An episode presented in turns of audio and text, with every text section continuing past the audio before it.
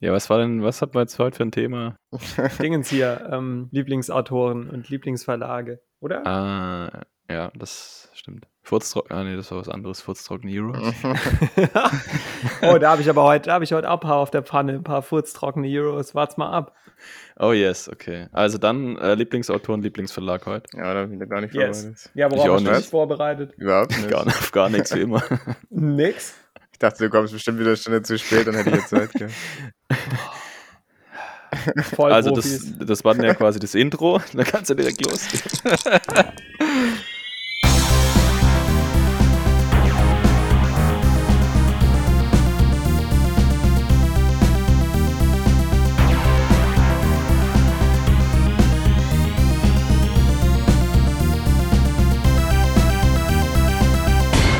Also, guten zusammen. Herzlich willkommen wieder zu einer neuen Folge von Wie Siedler nur anders, unserem weltberühmten und allseits beliebten Brettspiel-Podcast. Weltberühmt.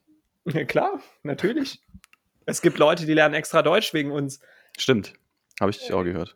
Ja, doch, ja. Also, heute wieder dabei sind Alex, Hallo. Poflor, Hallöle. Randy Guten Morgen. Und Gaius Bonsus. Gut. Gaius Motsus Caesar. Ah, Leute. Also, aus gegebenem Anlass stelle ich heute ein Spiel vor, das wie Siedler nur anders ist. Gegebener Anlass deswegen, weil ich meine Leidenschaft für Wein wiederentdeckt habe. Also die war ja nie weg, aber in letzter Zeit bin ich wieder mehr drin in dem Thema, befasse mich wieder mehr damit und Ach, so deswegen hört sich deine Stimme heute so anders an. Äh, genau, genau. Ich habe auch schon einen Intus oder zwei. Viertele. Zittert wie das Mikrofon. Gut vorbereitet. Richtig. Ein Viertel schlotzen. Nee, und äh, da ist mein Blick gefallen auf Vinyos von What's Your Game und äh, diesem Lacerda hier. Ja, das ist äh, ein furztrockenes Eurogame. Also es ist saulang auch. Also man spielt es bestimmt, ah, wenn man zum ersten Mal spielt mit vier Leuten, bestimmt vier Stunden. Klassisch, das ja da. äh, ich meine, das heißt halt Vinyos, ja, es geht um Wein. Es spielt in Portugal, also es geht um Weinbau in Portugal. Ich glaube, man kann irgendwie Weißwein, Rotwein und Portwein oder sowas anbauen. Und äh, es geht halt letztlich darum, dass man aus so einem ja,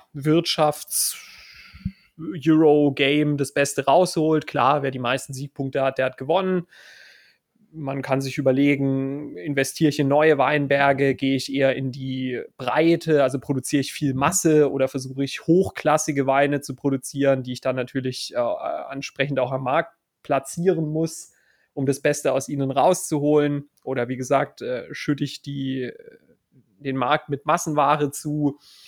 Wo produziere ich, je nachdem in welcher Region, bekomme ich gewisse Vorteile. Und natürlich sind auch immer noch die anderen Spieler da, die auch Punkte machen wollen und mich ärgern wollen und mir was wegnehmen wollen und so. Also es ist ein klassisches Eurogame, ziemlich interaktionsarm. Es hat so einen Worker-Placement-Mechanismus, das heißt, man kann schon jemandem mal was wegnehmen, aber es ist jetzt nicht, äh, ich schicke die Diebe und plündere dein Weinlager aus oder so. Also so läuft's nicht. Ja, es ist ein äh, ganz klassisches Eurogame. Ich denke, ich würde es auch weniger gut finden, wenn es nicht dieses Weinthema hätte, was mir persönlich eben zusagt, weil ich äh, diese Affinität für Wein habe. Aber es ist auch objektiv ein gutes Spiel. Ich glaube, es ist Boardgame Geek Rank, ich weiß nicht, 400 oder 450 oder sowas. Also das ist schon, das ist schon ein gutes Spiel. Aber wenn man natürlich mit dem Weinthema was anfangen kann, dann umso besser. Kennt es jemand von euch? Overall Rank 112. Ja, doch 112 sogar. Oh, Oh, Ja, ist ja echt gut. gut. Nee, kenn ich nicht. Ich dachte eigentlich, wo du mit Wein, wo du mit Wein gekommen Moment, bist, wofür- dachte bei ich, mir jetzt steht kommt 446. Viticulture. Hä, Ach, ich bin auf der Deluxe Edition. Ich entschuldige mich. Ah, okay, da gibt es also auch eine Deluxe Edition, die höher gerankt ist. Scheinbar, ja. Da gibt es auch echten Wein dabei. Ah, das ist ja auch eh ein Abfuck äh, bei Boardgame Geek, diese ganzen blöden Sonder-Jubiläums-Editions, die dann nochmal einen gesonderten Eintrag haben und was weiß ich, das gehört auch alles verboten. Ja, ich sollte mal das irgendwie alles unter das eine Spiel packen, sonst rafft es echt keiner mehr. Eben, würde ich auch sagen. Aber es hat hier auch die Weight, also äh, Komplexität 4,2 von 5. Also es ist wirklich ein Klopper. Geil, das ist ja da Classic. Ich, Yes. ich, ich kenne es von ihm leider nicht, kenne viele andere Spiele und ich finde die eigentlich immer geil. Sind also richtige Hirner. Ja, genau. Muss, ich, muss ich mir mal noch äh, antun. Sein Ah, dann- zweites Spiel, oder? Ja. Oh. Hm. Dann bringe ich das mal mit. Dann können wir Geil. das mal zocken. Also das, Oh, ist, yes. äh, das gefällt dir bestimmt und das mag ich auch. Das hat was. Geil. E-Bims dabei. Geil. Sonst irgendwelche Gedanken dazu von irgendwem? Ich habe mir gerade mal das Foto an, also ein Foto angesehen, wo das Spiel aufgebaut ist. Sieht wirklich extrem klassisch aus. Also so Ja. die Siegpunktleiste um das Spiel rum, das ist schon mal so der, der das, das erste Zeichen für ein Eurogame. Auf jeden und dann Fall. auf dem Plan so irgendwelchen Kram, den man machen kann. Und jeder hat noch sein eigenes Tableau und da kann man auch irgendwelchen Kram machen. Also, weiß ich nicht, kann man sich schon mal geben, denke ich. Im Vergleich zu Viticulture. Mm, komplexer auf jeden Fall. Mir hat es auch besser gefallen, deswegen besitze ich auch äh, Vinyos und Viticulture nicht. Ich finde es optisch aber irgendwie nicht so geil. Also, was ich, Ich finde auch, ich find auch, Viticulture sieht schöner aus. Auf jeden Fall. Das würde ich auch sagen. Aber ich finde auch nicht, dass es irgendwie hässlich ist oder so. Es ist okay, aber jetzt nicht herausragend. Aber ich finde es nicht irgendwie, dass ich denke, so, bäh, sieht das scheiße aus. Okay. Warum ist es wie Siedler nur anders? Es ist halt auch ein Eurogame. Man spielt es auch zu viert idealerweise. Im weiteren Sinne sammelt man auch Ressourcen ein und macht halt Siegpunkte und so. Aber ja, also es hat eigentlich nicht viel mit Siedler am Hut. Das ist vielleicht was ganz anderes.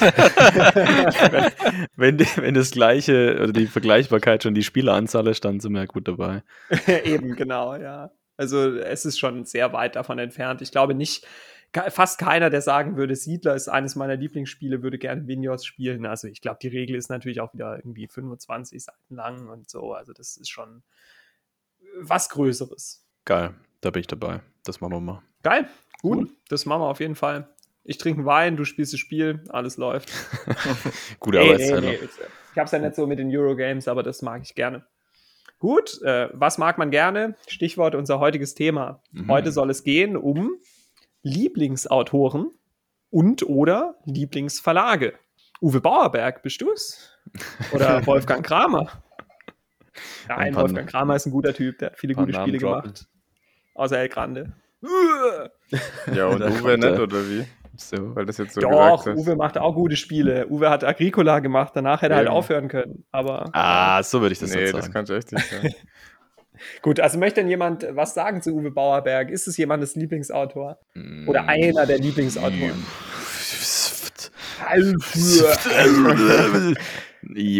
Ich spiele äh, einige seiner Spiele gern, aber ich würde ihn jetzt nicht als mein Lieblingsautor betiteln. Sagen wir Okay, so. was ist das beste Spiel von ihm und warum? Äh, also in letzter Zeit spiele ich, äh, spiele ich sehr gern mit meinem Vater Hallertau. Das ist, glaube ich, sogar sein neuestes. Ich denke Oder? auch. Ja. Ich nicht. Ja. Das ist halt schön so auch wieder richtig furztrockener Euro-Brecher, Optimierung, äh, Zeug produzieren, bekommen und ausgeben und, und sein, seine Hütte schieben nach rechts, um mehr Arbeiter drin Platz, dass mehr Arbeiter drin Platz finden. Ja, ich finde es irgendwie geil. Ist halt so ein ja, richtig krasses Optimierungsding. Sieht schön aus, aber ist halt wirklich so ein klassisches Euro-Ding. Ja, aber ich, ich finde halt bei dem noch, also viel, viel ärger als bei Stefan Feld. Ich bin auch kein riesiger Stefan Feld-Fan, aber ich finde bei dem, soweit ich das beurteilen kann, ich habe nicht jedes Spiel von ihm gespielt, aber es fühlt sich origineller an für mich. Also ich finde, Uwe Bauerberg ist irgendwie so, immer so more of the same. Also dann, dann gibt es irgendwie Caverna und es ist dann wie Agricola, nur anders und so. Also ich finde, der läuft sich so ein bisschen tot mit seinem, du bist ein Bauer und du platzierst Worker und dann farmst du Getreide und dann musst du deine Männchen ernähren und so. Das ist irgendwie so.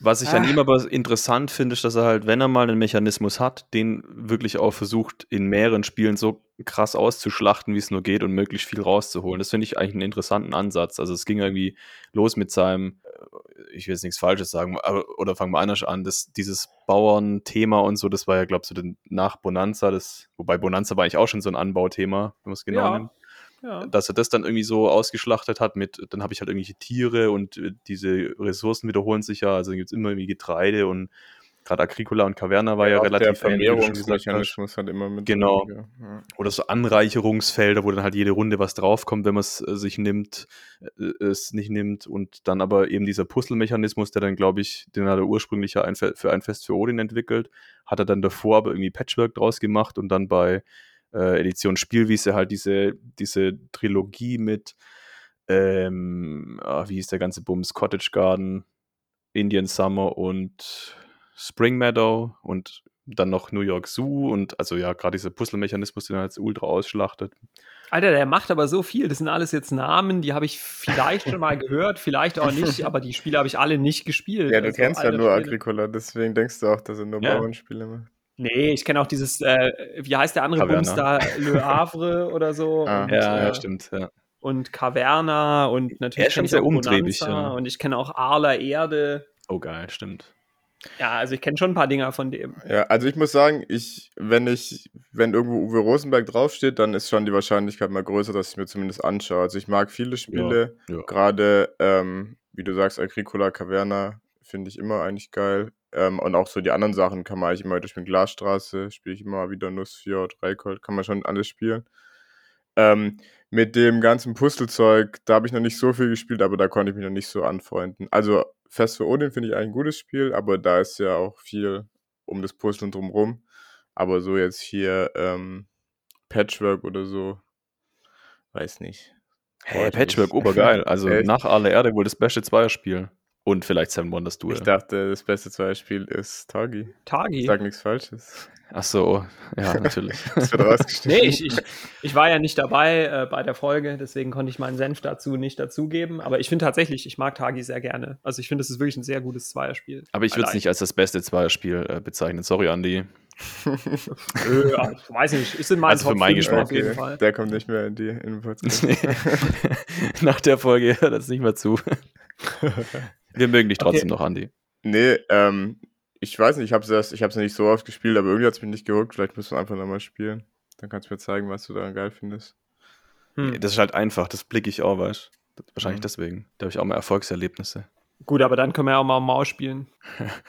Ja, ja, das ist schon ein bisschen schwieriger. Alex, hau du mal einen raus. Ich hau mal einen raus. Also einer meiner Lieblingsautoren ist der Flader. Naja, den kann keiner aussprechen, aber Ich dachte, ich mache das ganz geschickt, indem ich nur den Vornamen sage und dann wissen alle, wer gemeint ist. sehr. Quatil oder Also Quatil. Dungeon Lords, Dungeon Pets, großartig. Also wirklich richtig großartige Spiele. Dungeon Lords gefällt mir noch einen Ticken besser als Dungeon Pets tatsächlich. Hm? Aber auch sein äh, Codenames. Ja, also bei dem Autor ist das Coole, der macht einfach ganz andere Spiele. Ja, Mhm. da, hast du auf einmal so einen krassen Wechsel von dem ultra vier Stunden Dungeon Lords Klopper mit richtig geilem Thema und schön gemacht hin zu dem ähm, sehr leicht zu erlernenden, fast schon Partyspiel Codenames. Ähm, ja, also was mein Bruder mit seinen Freunden spielt. Ja, mein Bruder ist nicht der große Spieler, aber ja, unglaublich gut, unglaublich kreativ, richtig geil.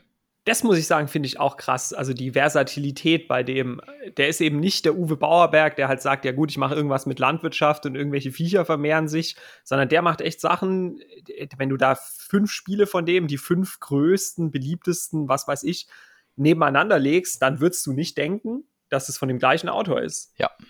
Also das finde ich richtig krass und der hat echt ein paar richtige Hits gemacht, ja. Ich bin auch total dabei bei Dungeon Lords, Dungeon Pets, Dungeon Lords ist großartig. Ähm, ja, also Codenames ist auch ein großartiges Spiel. Ich glaube, Mage Knight kann auch was für sich haben, wenn man es mal geblickt hat und wenn man es nicht zu viert spielt. Ich glaube, das ist auch ein gutes Spiel.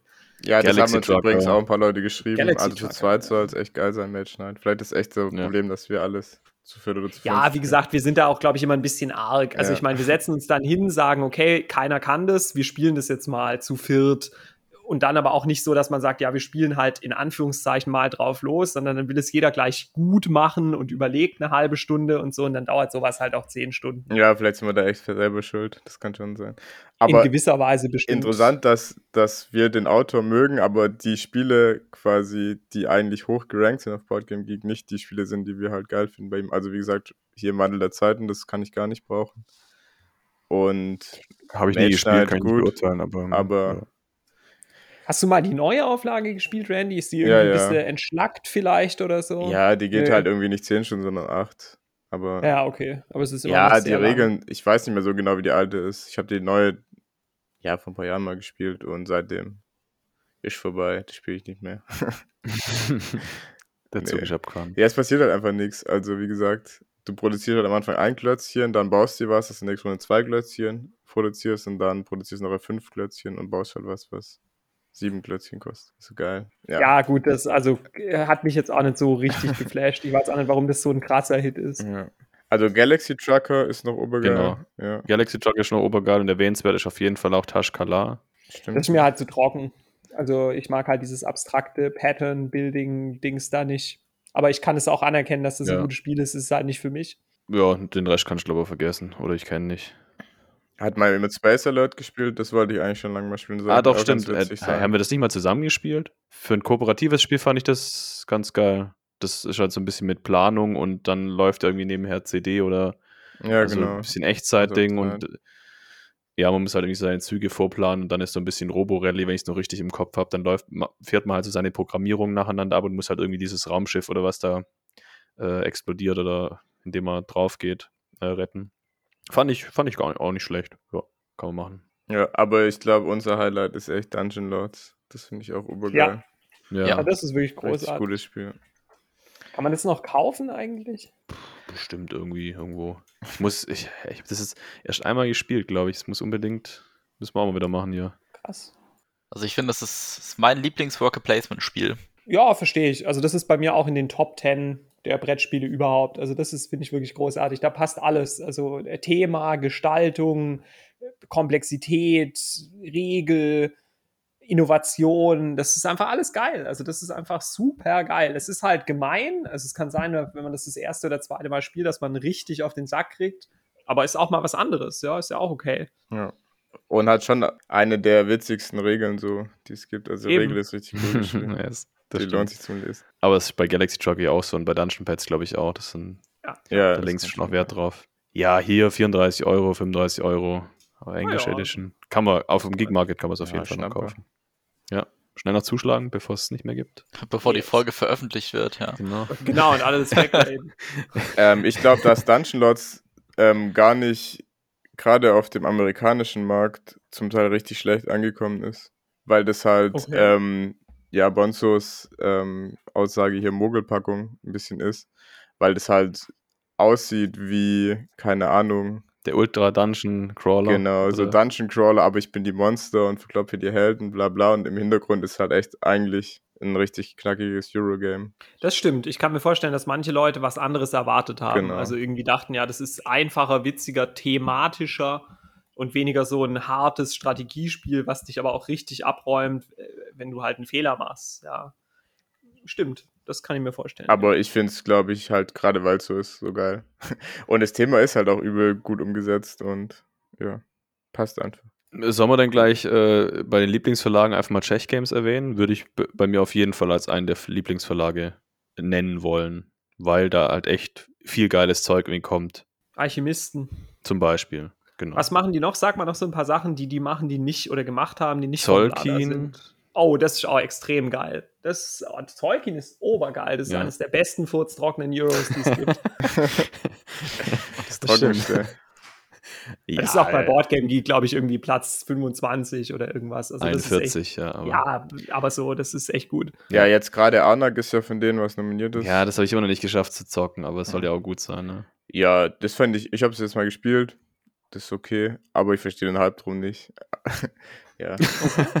okay.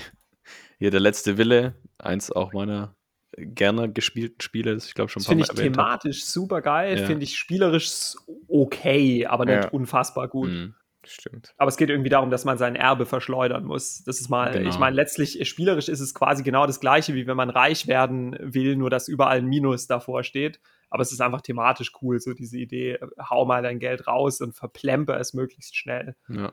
Es hat, hat irgendwie einen gewissen Charme. ja, und Club der Verschwender schlägt eine ähnliche Kerbe. Ja, das ist Mhm. ja eigentlich Auch das gleiche, oder? Ja, du kannst, du kannst es sogar zusammenspielen. Eben. Ah, okay. I see. Äh, ja, okay, dann hört es aber auch schon auf. Aber es sind ja schon ein paar. Ja, Galaxy Truck und so, was wir jetzt gerade vom Flader schon erwähnt Ja. haben, weil das ja irgendwie so der Hausverlag vom Klar, die, Flader ist. genau, richtig. Der Haus- und Hofverlag. Klar, da ist die Schnittmenge natürlich auch ziemlich groß. Ja, aber also wenn, wenn Czech Games irgendwas rausbringt, dann ist es auch immer, kann man immer mal drauf gucken, ob Ein es Blick nicht wert, vielleicht ja. genau Ja. interesting wäre. Interessant auch. Ich meine, ich, ich verfolge das nicht statistisch oder so, aber habe aber den Eindruck, dass es auch in Osteuropa eine durchaus heiße Brettspielszene gibt. Also auch mit ja, entsprechender Nachfrage und einigen Verlagen auch und aber auch so im Mhm. kleineren Bereich, so Kickstarter und sowas. Also das polnische Sachen kenne ich auch ein paar und so.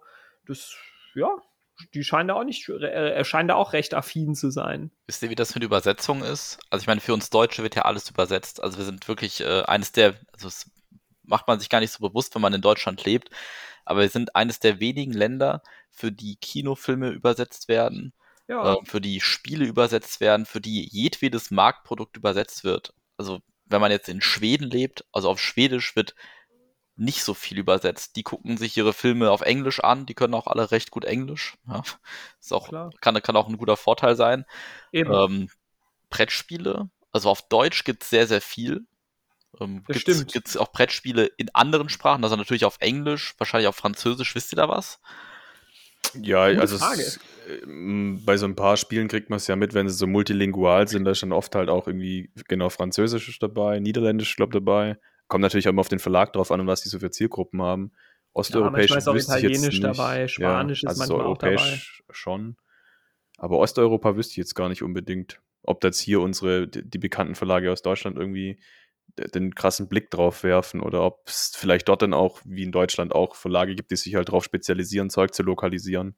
Genau, ich, ich vermute, es ist eher dann sowas. Ich habe auch jetzt nicht so viele Spiele im Kopf, bei denen eine multilinguale Regel drin wäre, die dann auch auf Polnisch und Tschechisch geschrieben ist oder so. Also da würde ich auch vermuten, dass wenn dann die Dinge wirklich synchronisiert oder, oder lokalisiert und dann nochmal neu rausgebracht werden, wäre so meine Einschätzung. Oder es passiert halt gar nicht und es gibt halt eine englische Version und fertig. Ja. Ich meine, es ist natürlich auch so eine Sache, wenn du nicht sehr oder ordentlich firm bist in der Fremdsprache, jetzt meinetwegen Englisch oder so, dann ist es auch echt schwer, sich eine 30-seitige, 25-seitige Regel von einem Strategiespiel äh, draufzuziehen. Also da hilf, helfen dann Lokalisierungen schon. Oder wenn du natürlich sowas hast, was irgendwie sehr storylastig ist und du viele Karten vorliest und so, da musst du dann auch ja, gut sein in der Sprache, sonst ergibt es wenig Sinn. Aber gerade so ein Legacy-Spiel zu lokalisieren ist halt auch der Ultra-Aufwand, glaube ich. Ich meine, das hat mir bei, keine also- Ahnung, was war das, Seafall oder so, was, was da ein Errata und Scheißdreck gibt, weil einfach, weil es so viele Kleinigkeiten gibt, die man dann halt übersieht und so, das, ja. Ja, Ja, und schwierig. die Auflagen sind halt bei Brettspielen, hatten wir ja auch schon die letzten Folgen, halt echt nicht so Mhm. groß und dann lohnt sich glaube ich. Also kann ich mir gut vorstellen, dass es sich einfach nicht lohnt, das zu übersetzen. Klar, ich meine, wenn du jetzt äh, sowas hast wie den neuen Kinofilm mit Brad Pitt oder whatever, und du denkst in Ah. Deutschland, du denkst in Deutschland gucken den, keine Ahnung, drei Millionen Leute an oder so, dann lohnt sich natürlich da auch ein paar ins Studio zu setzen und die die Sachen lokalisieren zu lassen.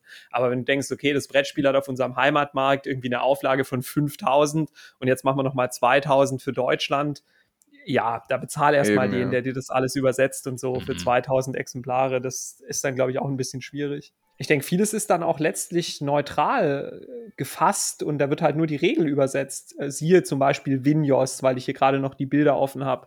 Da, gibt es Ortsnamen und ansonsten gibt es halt Zahlen, ja, aber auf dem Plan, da ist nichts mit Text oder sowas. Das sind alles Piktogramme. Ja, das ist dann halt auch sehr geschickt, weil so eine Regel übersetzt hast du schnell, die musst ja, also, Genau, das kriegst du nur hin, ja. Genau, genau. Aber wenn du 100 Karten übersetzen musst oder halt ein ganzes Spielbrett neu machen und was weiß ich was, das ist dann, glaube ich, eine andere Hausnummer. ja, vor allem, weil das dann auch in deinen Ursprungsdruck nicht mit reinnehmen kannst. Genau. Okay, Randy, hast du einen Autor, Verlag? Also mit Lieblingsautor und Verlag, da tue ich mir immer so ein bisschen schwer, aber ich habe schon so ein paar Namen, die man auf jeden Fall nennen kann. Gut, ich würde jetzt Ähm, auch sagen, Liebling heißt in ja. meiner Definition nicht absolute Nummer eins, sondern halt, was man irgendwie richtig gut findet. Genau. Ähm, wen ich ziemlich interessant ist, weil wir ähm, finde, weil wir Hauptsache über ja auch komplexere Spiele bis jetzt nur geredet haben. Ähm, jemand, der ähm, auch ziemlich viele einfache Spiele einfach macht, ist der Wolfgang Warsch. Der ist ja noch gar nicht so lange auf dem Markt, aber ähm, seitdem er da ist, ballert der ja auch Stuff raus. Also, ich weiß Schon unglaublich, ja. das war, wann war das, 2018 oder so, wo hatte der nicht irgendwie drei Spiele, die nominiert waren zu Spiel- und Kennerspiel des Jahres in einem Jahr oder so? Richtig Ja, pervers. irgendwie, Krass. ja, irgendwie war da was. Und halt auch so komplett unterschiedliche Spiele. Also was ich ganz cool finde, ist Taverne im tiefen Tal. Ähm, Quacksalber wurde ja ähm, Kennerspiel des Jahres. Mhm. Ähm, und auch hier die ganz schön clever Reihe. Ist ja eigentlich auch ganz cool. The Mind war auch nominiert. Und Illusion finde ich auch echt ein witziges Partyspiel. Also der hat viele kleine Sachen, aber auch, ja, weiß nicht, der ballert einfach so viel Zeug raus und ist eigentlich auch immer wieder anders und frisch und Gut, außer dreimal ganz schön clever ist natürlich nicht immer anders, aber ansonsten echt cool, was er so macht. Und der Typ ist einfach Molekularbiologe und arbeitet in der Krebsforschung. Das ist ja auch interessant. ja. Brauchen wir halt so, einen und Ausgleich dann- dazu. Ah, ne? und da ist er dann Genau, auf und dann fand ich aber Quacksalber noch- von Quedlinburg gekommen. Oh, der ist aber noch ziemlich jung, der Kerle. Also, in an, also mittelalt halt, 40, ja. ja 80er Jahre. Genau. Aber jetzt. Ja. Aber Ja, der hat echt so mittelalt. 2018 oder so hat er angefangen. Ja, sein erstes Spiel ist schon 2015 Ja, laut hier. Wiki. Dream also- Team. Drei, drei hat es gebraucht und dann hat es geknallt. Stimmt, aber dann hat er richtig Gas gegeben hier. Mhm. Mind, The Mind, ja, Quacksalber von Quedlinburg. Also, und ich finde, er hat Ja, schon immer interessante Sachen. Wie gesagt, Quacksalber finde ich echt cool und ja. Ja. Ah, vieles von dem habe ich noch nicht gespielt, aber Gutes gehört. Ja, Taverne ist schon wahrscheinlich mit das Beste. Das spiele ich eigentlich echt gern. Wobei ich eigentlich auch ganz schön Hm. Jabber echt cool finde. Ja. Hast du die Erweiterung schon gespielt von Tavern? Die habe ich mir jetzt einfach mal gekauft. Nee, habe ich noch nicht gespielt. Okay. Hoffentlich war es kein Fake-Kauf. Ja, Taverne, äh, Quatsch, Erweiterungen haben wir schon gesagt, lohnt sich eigentlich immer. es- Ist denn immer Schrott. Na, wenn da noch ein paar mehr Module dazukommen, ich, ich, ja, ich kann das, bei dem Spiel kann ich mir das schon ganz gut vorstellen. Ja, bei Quacksalber gibt es ja irgendwie auch schon vier Erweiterungen oder so, aber ja, zwei Erweiterungen, glaube ich. Aber das ist ja das Grundspiel auch schon so modular. Aber da habe ich auch gehört, dass zum Beispiel die Kräuterhexen obergeil sein sollen und eigentlich okay. sollte man es nur noch da damit spielen. Hm. Aber ich natürlich aber auch nie, gemacht, noch nie ja. selber gespielt. ja, Ich habe noch nicht mal das Grundspiel gespielt. Was? Das ist eigentlich schon witzig. Ist halt so pu- Push Your Luck, aber doch ganz nett. Witziges Thema mal, ja. Ja. Interessant, dass man auch, also wo dieser Titel herkommt. Ich meine, keine Sau kennt Quedlinburg, aber Jetzt Ja. schon. genau, jetzt kennt man es halt. Die, die, die halbe Alliteration. Ja, ja, klar, aber ich meine, der, der wird ja wahrscheinlich da irgendwie durchgefahren sein und oder so, oder weiß ich nicht. Ich meine, es hat einen, glaube ich, einen historischen Ortskern. Es ist, glaube ich, ganz schön da, aber es ist eigentlich nicht überregional bekannt. Vielleicht hat er bei Google einfach eingegeben, Orte, die sich auf Quacksalber reimen, suchen. Ja, gut, es reimt sich ja nicht, aber es ist halt eine Alliteration Alliteration. mit ja. Quacksalber. Ja. Oder die so ähnlich klingen, ja, vielleicht ja so. Ähm, apropos Alliteration, da habe ich gleich noch einen. Ich war früher übel Oh, der yes. Fanboy von Friedemann Friese. Aber ähm, das hat sich irgendwie in den letzten Jahren stark gelegt, ja. Also ich fand so seine, seine frühen Sachen, die so Funkenschlag, obergeil, aber dann auch so Sachen wie Funkenschlag ist richtig geil. Ähm, Seine frühen Sachen, also nur Funkenschlag. Finstere Flure, finde ich ein richtig geiles Spiel. Ja, stimmt, das ist auch witzig. Ja. Also, das finde ich echt obergeil. Das spiele ich auch noch richtig viel auf Yukata immer. Hey, der Typ sieht ja voll funky aus mit der ist auch seinem voll funky. ge- blau gefärbten, türkis gefärbten Iro. Oder nicht Iro, aber halt so. Der, der, Hey, das ist doch grün, oder? Ja, weiß nicht, grün, türkis. Also grün ist seine Lieblingsfarbe. Bei mir ist es türkis auf dem Bild, was ich gerade Ja, sehe. Seitdem er anfängt, versucht irgendwie so super innovativ zu sein. Ich glaube, mit 504 hat es angefangen. Dann ist richtig bergab gegangen. Also gerade die ganzen, was jetzt auch voll eigentlich gehypt war, aber dieses Fabelsaft und so, weiß nicht. Also, also der hat's, der hat's mir Ja. irgendwie vermiest. Also früher, also gerade auch so Fauna und so war ein richtig cooles Spiel. Ähm, wie Das gesagt, ich ich liebe Finstere Flure und Funkenschlag ist auch echt ein gutes Spiel, aber jetzt. Ja, Das Fajum sollte eigentlich auch nicht so schlecht sein, oder? Habe ich aber auch nicht gespielt. ah, das kenne ich nicht. Ja. Ist das das mit dem Faultier? Nee, das ist das mit den komischen, mit dem Ägyptern vorne drauf. Was Ja, war das mit genau. dem Faultier? Faultier war einfach nur Faultier.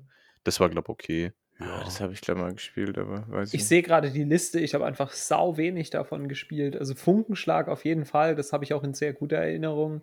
Ja, Aber der hat auch mal so diese. durchscroll, der hat immer ganz coole Ideen. Also, der hat auch mal diese Fast-Forward-Reihe gemacht. Mhm. Aber die waren auch alle so Mittel halt. mittel. Ja, dieses Rätselding habe ich mal ein paar Mal gezockt, bis wir es durch hatten. Wie hieß das? Flucht? Furcht? Mhm. So hießen die auch Flucht, alle. Flucht war, glaube ich, das Beste noch von denen irgendwie. Ja, und dann gab es das eine mit den Burgen.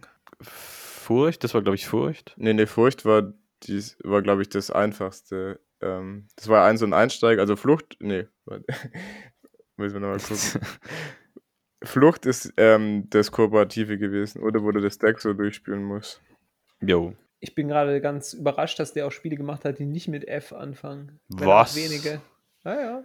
Megastar und Monster. Ah, oh, Meyer. Megastar. Ja, das kannst du bei, bei, den, bei der Spieleoffensive immer für 2 Euro oder was? Oder 3 dir besorgen. Das ist wahrscheinlich ziemlicher Schrott. Ne? Das geht. Also, Ja, okay, vielleicht haben sie einfach nur überproduziert und es ja, halt nee, es ist nicht furchtbar gut, aber ist auch nicht furchtbar schlecht. Kann man schon mal machen. Witzige ah, Idee. Festung heißt es mit dem Bogen. Flucht, Ah, das ist- Furcht und Festung gibt es da, ja. Ja.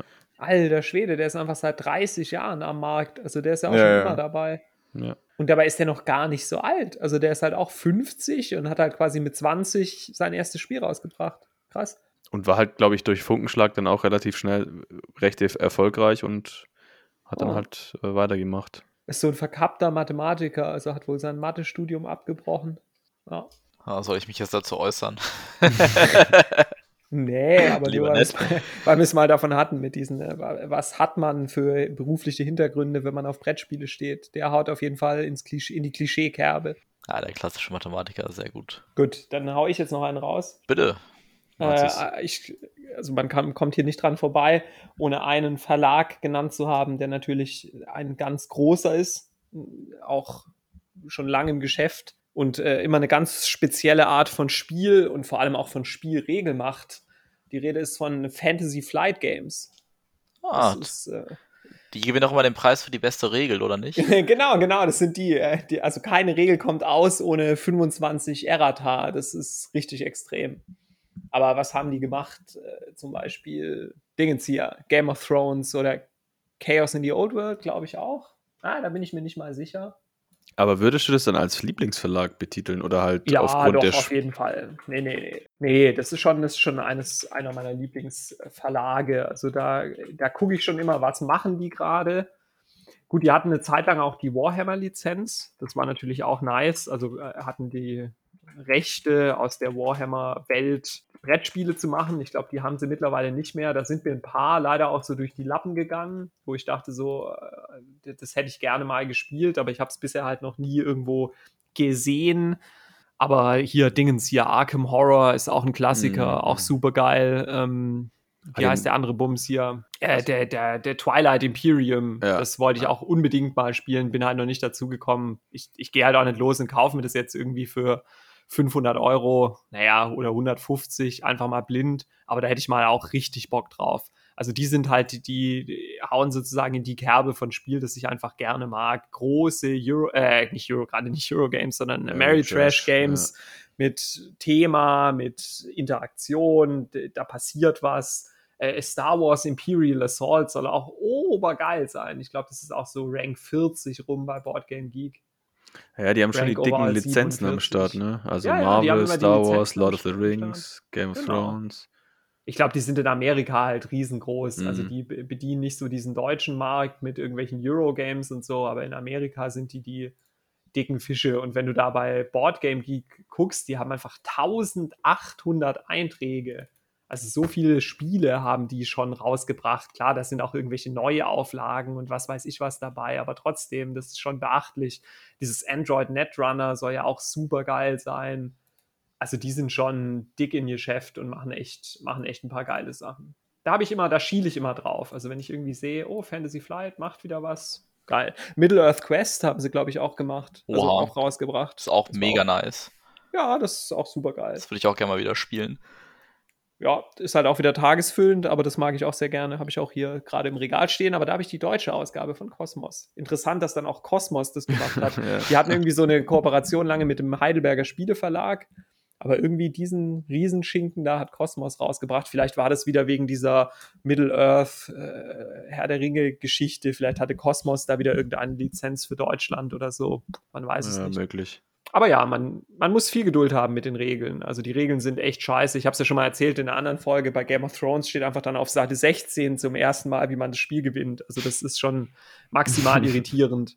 Und natürlich, weil die eine bestimmte Art von Spiel machen, äh, die halt, die, die Spiele funktionieren oft mit vielen Karten, die dann so ineinander greifen und dann brauchst du halt auch FAQ und, und äh, Errata und so. Was ist, wenn diese Karte gespielt wird, aber diese Karte schon gespielt wurde oder so? Die denken halt auch nicht an alles, wenn sie die Regel schreiben, was ja auch okay ist. Aber manchmal sind auch einfach Fehler drin und so. Das ist relativ ärgerlich.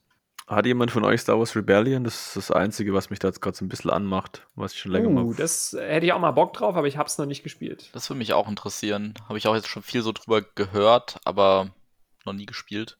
Also einfach so Rank 9 bei Ja, ja. Boardgame Geek. Es interessiert mich aber halt auch nur irgendwie vom Thema natürlich. Und ja, weil ich gehört habe, soll halt echt zu zweit sehr gut sein, zu viert kann es vergessen. Eigentlich sollte man es echt nur zu zweit spielen. Hm. Aber da hätte ich auch mal richtig Bock drauf. Aber Ah, das hat hier der Cory Konietzka da gemacht. wer auch Klingt immer. auch so, als wäre er irgendwie, als hätte er polnischen Migrationshintergrund, aber ich glaube, der ist Amerikaner. Äh, der hat auch hier Battlestar Galactica gemacht. Das ist ja auch so ein Evergreen, so ein Klassiker. Und bei Okay. Twilight Imperium 4th Edition war er auch dabei. Star Wars Imperial Assault hat er auch gemacht. Eldritch Horror, geiler Typ. Ja, Fantasy Flight Games, super.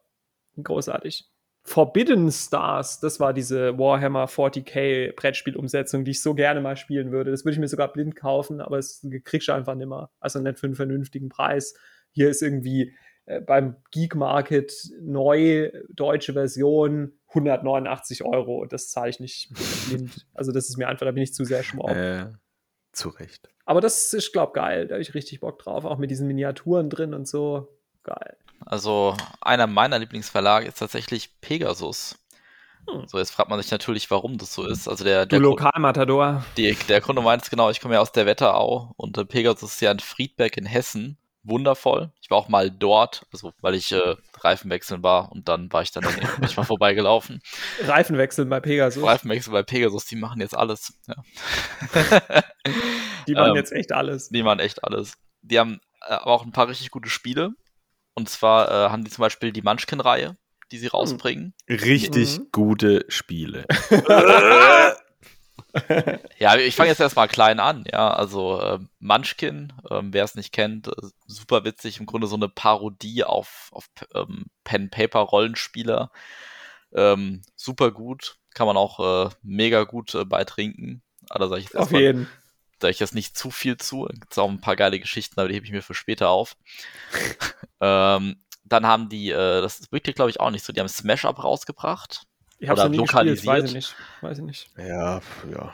Also auch ein sehr schönes, ich finde, sehr, sehr kurzweiliges Spiel, ist auch nichts Großes, aber ähm, also Pegasus lokalisiert halt sehr viel und äh, die haben im Moment zum Beispiel Gloomhaven äh, im Sortiment. Ich habe gerade mal so durchgeguckt.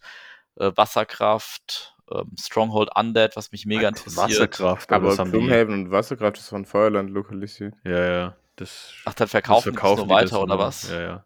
Wenn da nicht das Pegasus-Ding vorne drauf ist, dann Oh. verkaufen die es im Zweifel nur weiter. Ich glaube, was die gemacht haben, ist, die haben den Heidelberger Spieleverlag so ein bisschen ausgebotet oder rausgedrängt. Also die machen viel mehr so internationale Lokalisierungen jetzt. Vielleicht auch sogar von Fantasy Flight Games. Das kann durchaus sein. Also Eclipse zum Beispiel, äh, also haben sie auch im Moment im Angebot.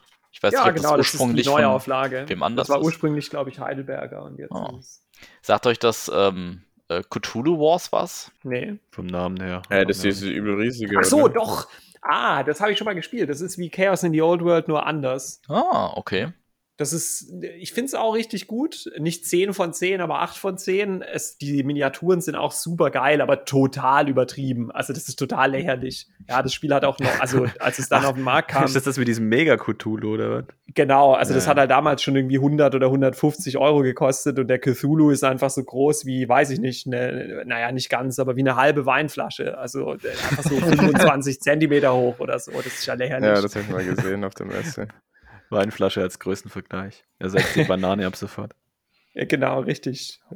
Wine Bottle for Scale. Ja. Nee, aber es ist auch ein gutes Spiel. Es ist halt, hat halt auch diese Asymmetrie wie bei Chaos in the Old World. So dieses, äh, der eine kann halt das, der Cthulhu kann halt das und der andere kann halt was weiß ich was anderes. Und dann äh, versucht man auch diese Gebiete zu kontrollieren und dadurch Punkte zu sammeln oder Vorteile zu bekommen und sowas. Also es ist, es ist wirklich wie Chaos in the Old World, nur anders. Ja, aber Oh. kostet halt 135 Euro.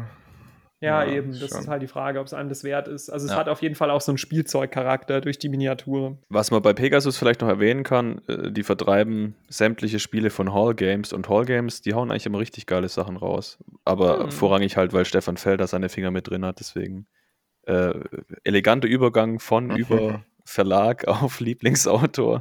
Genau, ich dachte schon, jetzt sag du noch was zu deinem Feldsalat. Ja, ist geil. das habe ich ja schon oft genug gesagt. Nee, wenn ich das hier schon wieder sehe, kriege ich schon richtig Bock drauf. Also bei Hall kam halt irgendwie Bonfire raus, was ich geil fand. Hab's, glaube ich, jetzt zweimal gespielt oder dreimal. Äh, das Orakel von Delphi, obergeil. Aquasphere, obergeil. Äh, Aquasphere ist wirklich geil. Ja, also Feldsalat. Das empfehle ich jedem. Ein bisschen Mirs. Ja, ich finde Orakel von Delphi fast irgendwie sein coolstes. Das, das spricht mich halt irgendwie vom Thema auch an, aber das ist gar nicht so beliebt, gell? Das ist ein bisschen untergegangen. Völlig unverständlich. Finde ich auch richtig gut. Ich mag das. Und Bogen vor Burgund ist eigentlich schon so der, der Ja, Allzeitklassiker. Klassiker. Ja. Bora Das finde ich auch Bora. geil. Ja. Ja, Weiß nicht, muss man da mehr dazu sagen? Stefan Feld Feld. ist ein guter. Ja, Das also da, da glotze ich mir auch jedes an, was er, was es auf den Markt bringt, Neues. Manchmal ist ein bisschen Schmutz dabei, aber meistens Gehört alles richtig so. geil. Ja. Gut, ich meine, der hat natürlich auch eine entsprechende Quantität. Der ist ja jetzt äh, gar nicht so, dass er sagt, ja, ich ziehe mich jetzt mal drei Jahre in mein stilles Kämmerlein zurück und feil da am perfekten Spiel, sondern der haut halt auch mal was raus. Also äh, eben auch eine bestimmte Quantität. Und dass da vielleicht auch mal ein, zwei Luschen dabei sind, nicht so fernliegend. Deine Mutter hat auch eine ziemliche Quantität. Ja, stimmt.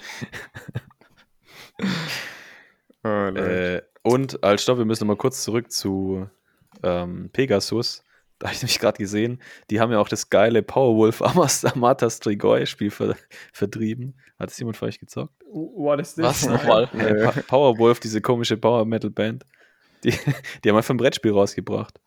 Ah, okay. Echt? Geil. Ja, ist es dann auch so übertrieben, over the top, so wie Power Metal auch? Also so die Epic Fantasy Battles with Unicorns? Oder wie ist ja, naja, auf, auf dem Ding ist halt irgendwie, keine Ahnung, Amata Strigoi sind da irgendwelche Art Vampire oder Werwölfe oder so. Ja, ja, Ja, Das ist irgendwie ja. ein Song von denen. Ich, keine Vampire, Ahnung, ob die, die das jetzt in Auftrag gegeben haben. Ich habe das nur so halb mitbekommen. Auf der, auf der digitalen Messe haben sie das halt auch in diesem Versteigerungsstream rausgekloppt und dachte, hey, Amata Strigoi, das kenne ich doch irgendwo her. Und dann so, ja, Powerwolf. An Adventure with Hm. Powerwolf. Keine Ahnung. Also die. Miniaturen sind schon mal richtig geil. Ja, Pegasus ist auf jeden Fall aufstrebend. Also die starten richtig durch. Die sind Ja. unglaublich gewachsen in den letzten Jahren, vielleicht zehn Jahren. Die machen einfach sau viel und man liest auch immer wieder mal Stellenanzeigen und, und was weiß ich was. Also Pegasus macht von zumindest von außen den Eindruck, als seien sie voll auf dem aufsteigenden Ast. Ja, und gerade auch so mit äh, Nominierungen, Kartograf, Nova Luna und so, da sind schon gute Sachen dabei. Village war ja auch von denen. Ja. Die haben auch eine ganze Menge von Frosted Games lokalisiert und ich finde, die machen auch richtig gute Spiele. Frosted Games ist schon ein deutscher Verlag.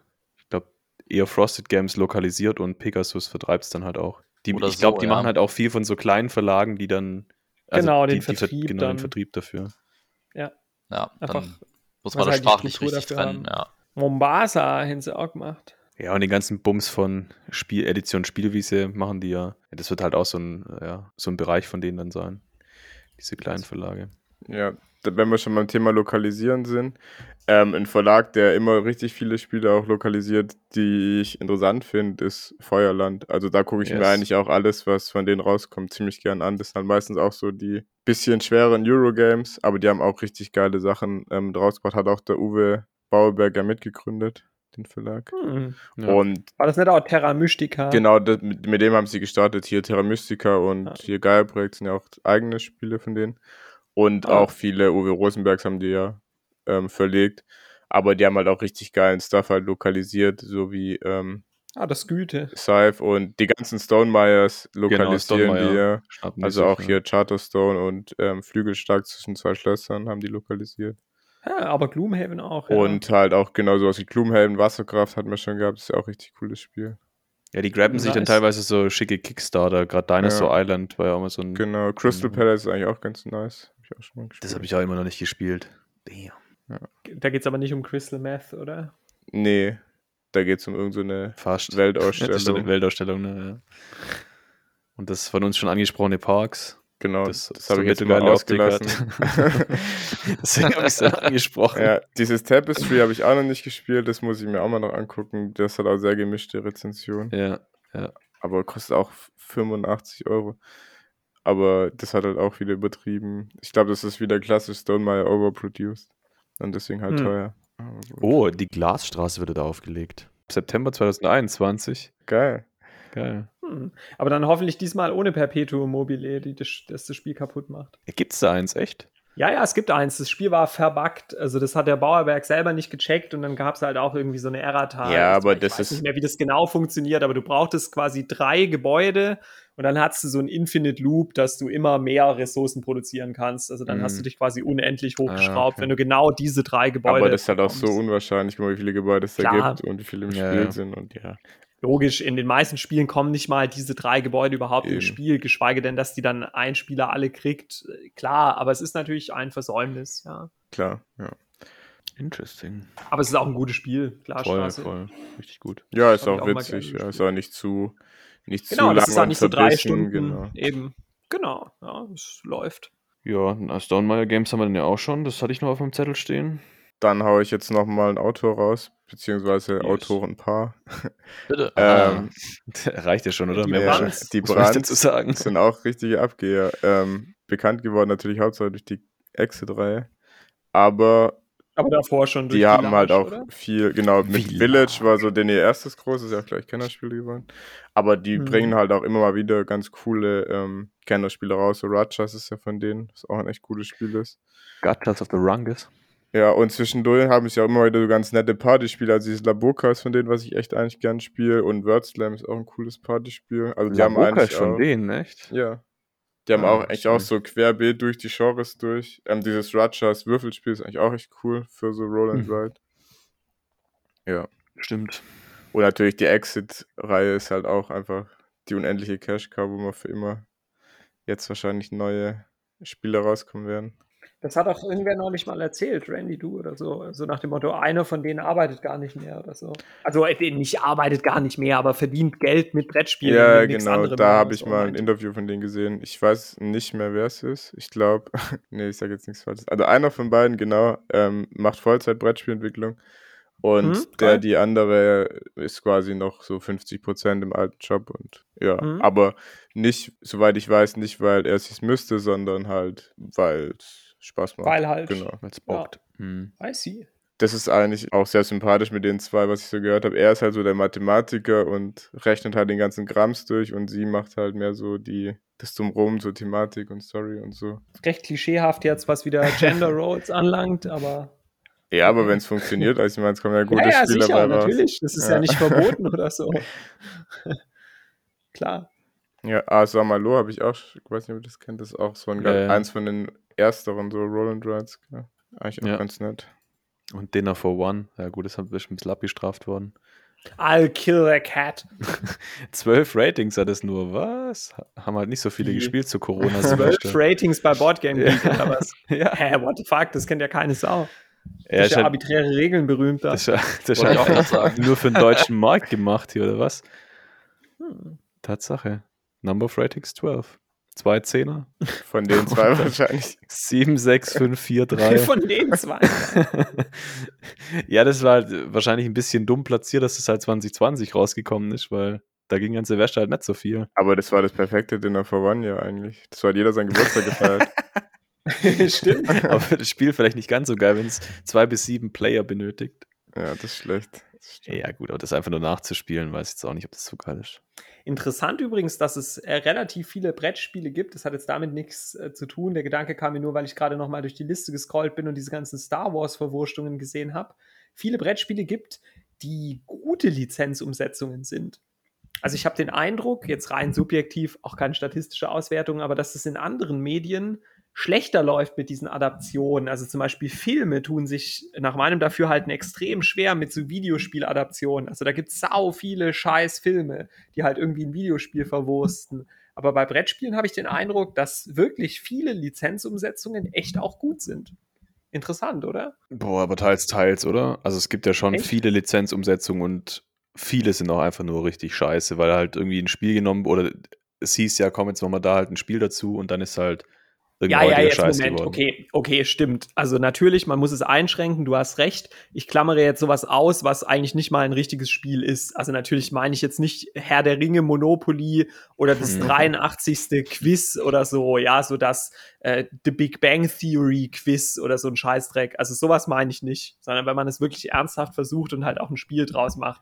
Natürlich kann ich immer sagen, äh, ich mache jetzt ein Quizspiel mit Fragen zu Thema Ja, XYZ, aber sowas meine ich jetzt natürlich nicht. Da Nee, gibt es natürlich auch viel Schrott. Es gibt auch so Herr der Ringe-Spiele vom Knizia, die, also da habe ich auch schon Ja. drei, vier Ja gespielt, gut, aber nur der, der Schrott Rainer waren. Knizia, der ist ja immer furztrocken. Also ich meine, der, der hat mit dem Thema wahrscheinlich nichts angefangen. Der hat einfach gesagt, so hier, der Frodo ist die 10 und, und der hat das Spiel designt mit Genau. 1 bis 10 und dann hat er halt die 10 als Frodo gemalt. Aber der Knizia, der hat ja so wenig Fantasie, äh, bei dem ist alles 1 bis 10. Kuhhandel Ähm, 12. ich glaube halt, dass es mit diesen Lizenzspielen so ist, da gibt es halt auch die entsprechende Menge und wenn halt mal eins gut funktioniert, dann spricht es halt auch gleich eine viel größere Zielgruppe, glaube ich, dadurch an und wird dadurch dann halt auch bekannt. Ja. Ich, ich glaube, da, ein, ein Grund dahinter ist, es gibt beim, also in, der- in, in der Brettspielszene äh, wenig so Mainstream-Kunden. Ja, also damit meine ich, der neue James Bond-Film, ja, den, was weiß ich, den gucken 30 Millionen Leute in Deutschland. Na gut, das ist vielleicht ein bisschen viel. Sagen wir 10 Millionen Leute in Deutschland, ja, gucken den in ihrem Leben irgendwann mal. Ja, Mhm. das ist scheißegal, wie der ist. Die Leute gehen einfach hin, weil, Weil es sie, James Bond ist. weil es James Bond ist. Und dann denkst, dann dann ist der, der Verlust, den man, den man eingeht, wenn es ein Kackfilm ist, halt auch, gut, inzwischen ist Kino halt sauteuer, aber halt auch, sagen wir mal, 15 Euro pro Nase. So, bei, bei so Brettspielen gucken die Leute, glaube ich, schon, also zumindest die, die wirklichen, also was heißt wirklichen Spieler, so kann man das auch nicht sagen, aber die, die Leute, die sich so eine Spielesammlung jetzt aufbauen, ähm, die gucken halt sehr genau, was sie sich kaufen. Und da Brettspiele per se schon sehr teuer sind in der Produktion, ist es dann nochmal ein, ein größeres Commitment zu sagen, ich kaufe mir jetzt ein Brettspiel.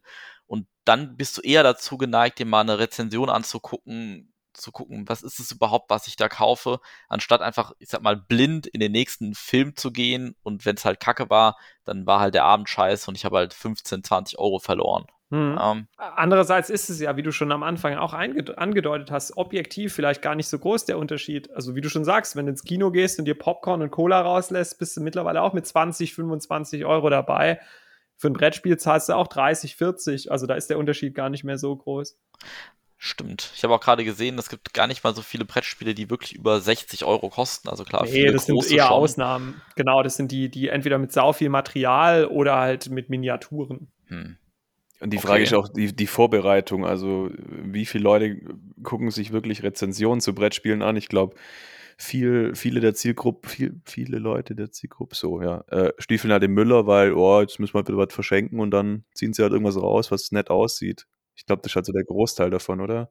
Das wäre auch mal super spannend, sowas zu untersuchen. Also wer, wer kauft Brettspiele, aus welchem Grund, wie viel Geld gibt der durchschnittliche Käufer aus für ein Brettspiel und so weiter. Also irgendwelche Statistiker oder sowas, die sich da mal berufen fühlen. Das würde mich alles sehr interessieren. Wir können uns natürlich auch jeder einfach mal in Müller reinhocken mit einem Klickzähler und so gucken, was passiert. Und dann so Tag. Interviews führen, so Oma Gertrud anquatschen. Wäre Was schon mal geil, das oder? Das wäre doch sicher ein interessantes Format für den Podcast hier. So live und direkt quasi in der Fußgängerzone. Knallhart nachgefragt.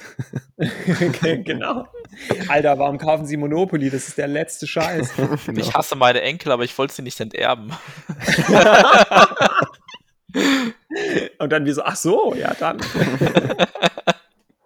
Und an Weihnachten zwinge ich sie immer dazu.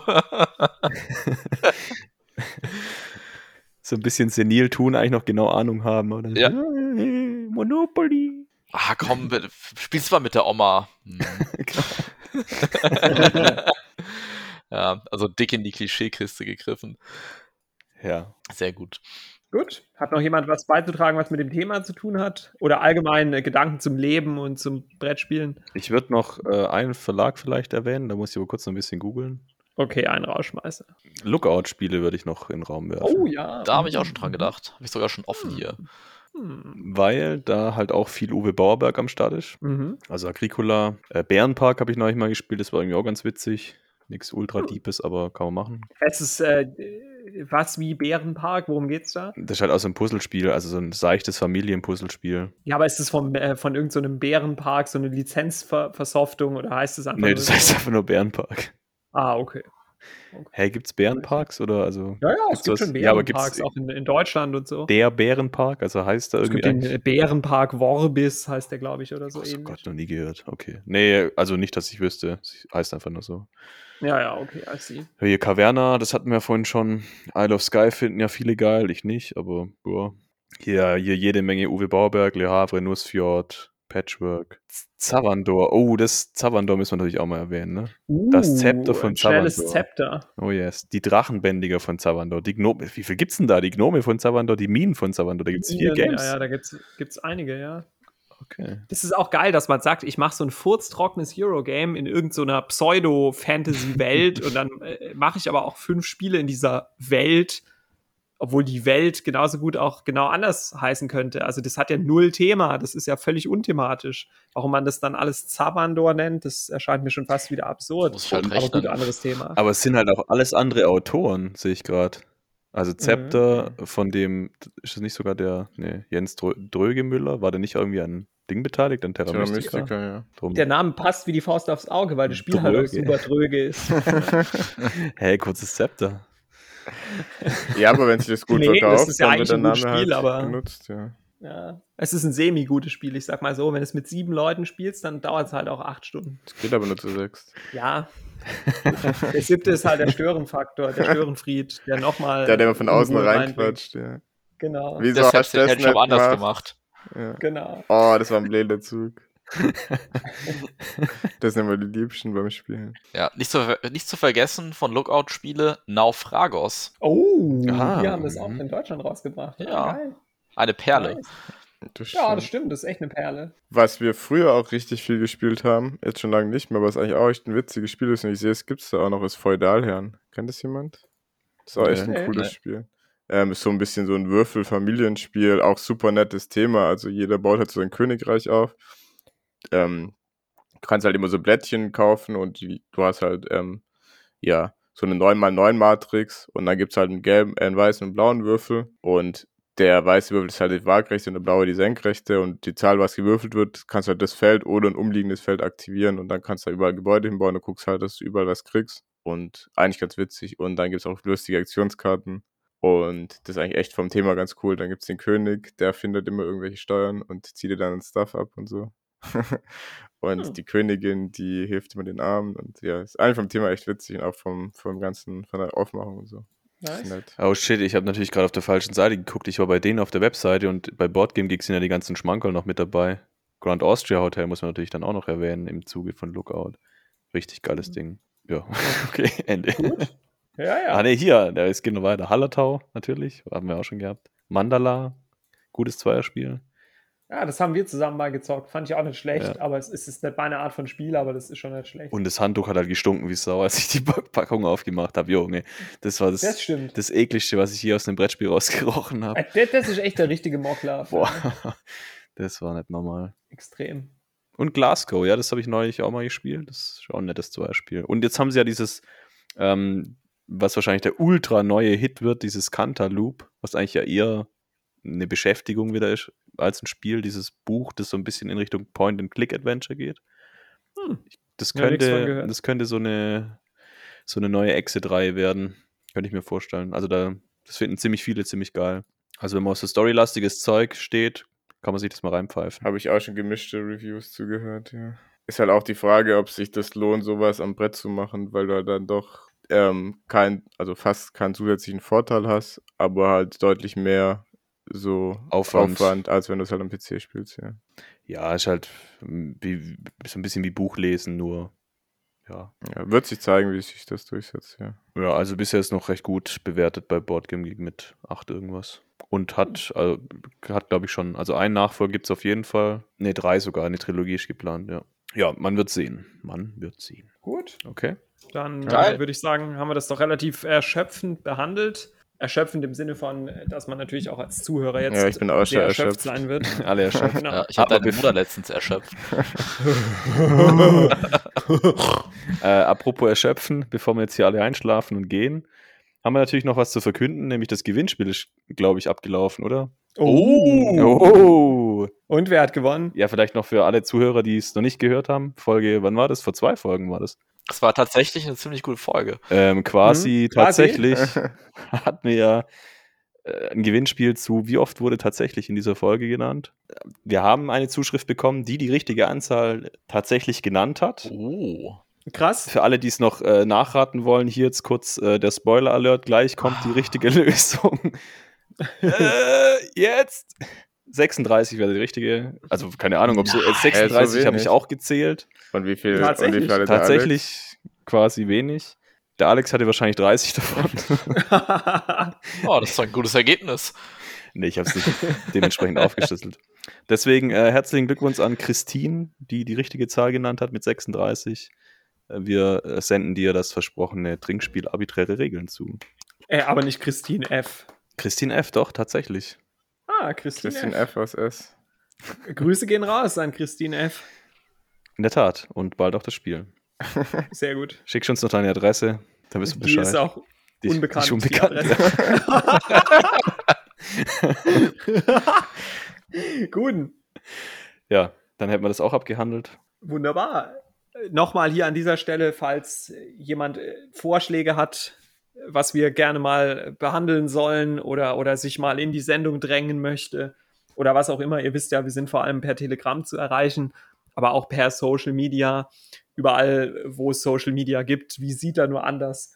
Schreibt uns, lasst uns ein Like da, abonniert uns und tragt gerne was bei. Positives, Negatives, wie auch immer. Wer halt rummault, der wird blockiert, aber das ist ja normal Ja. heutzutage. Und Telegram natürlich das äh, klassische Telegram, nicht dieser Russi russische ja, nicht Messenger. Telegram. Ja. Wir sind ja nicht Attila Hildmann. also, schön, Jungs, dass ihr wieder da wart. Ja, Eigentlich müssen wir mal was für die Frauenquote tun und äh, mal irgendwelche Damen einladen in die Sendung. Vielleicht Christine F. oder, oder, oder sonst irgendwas. Jutta B., irgend so jemand, ne? Ja, Annika S. hat sich ja gesträubt. Ja. Ja. Ja, mal schauen. Also diese Sausage Party hier. Genau, wir tun, wir tun mal noch irgendwas für die Gleichstellung. Hier, Alex ist doch der Ich Gleichstellungsbeauftragte. bin da auch Gleichstellungsbeauftragter, also ähm, bitte alle Zuschriften diesbezüglich an, Direkt an an mich dich. direkt. mit, mit Bild, natürlich. Ja. Wenn jemand jemand weibliches kennt, der gerne mitreden will, die Kontaktdaten. Kein genau. Zuhörer kennt hier irgendwelche Frauen. Das ist das Problem, ja. Sonst würde er ja nicht zuhören. Ja, vor allem nicht in Darmstadt, ja. Ja, gut, da, da ist ja auch die Frau das unbekannte Wesen. Ja, das muss man ja echt sagen. Ja, die ist da am Ende des Regenbogens. Ja, Furchtbar. genau so. Genau. Der Leprechaun ist äh, näher, näherliegender zu treffen. Ja. Also dann, Ja, guten. Ja, macht's gut. Guten. Auch die Damen übrigens, guten an euch. Ja. guten.